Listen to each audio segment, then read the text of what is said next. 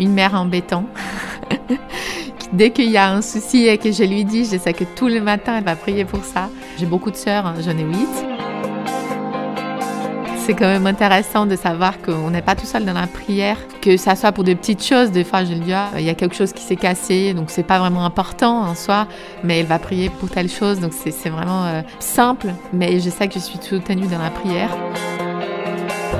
Après, c'est le temps de louange. Je suis euh, très reboostée euh, tous les matins dans la voiture, je mets de la louange et en fait, j'arrive et j'y suis au taquet. En fait.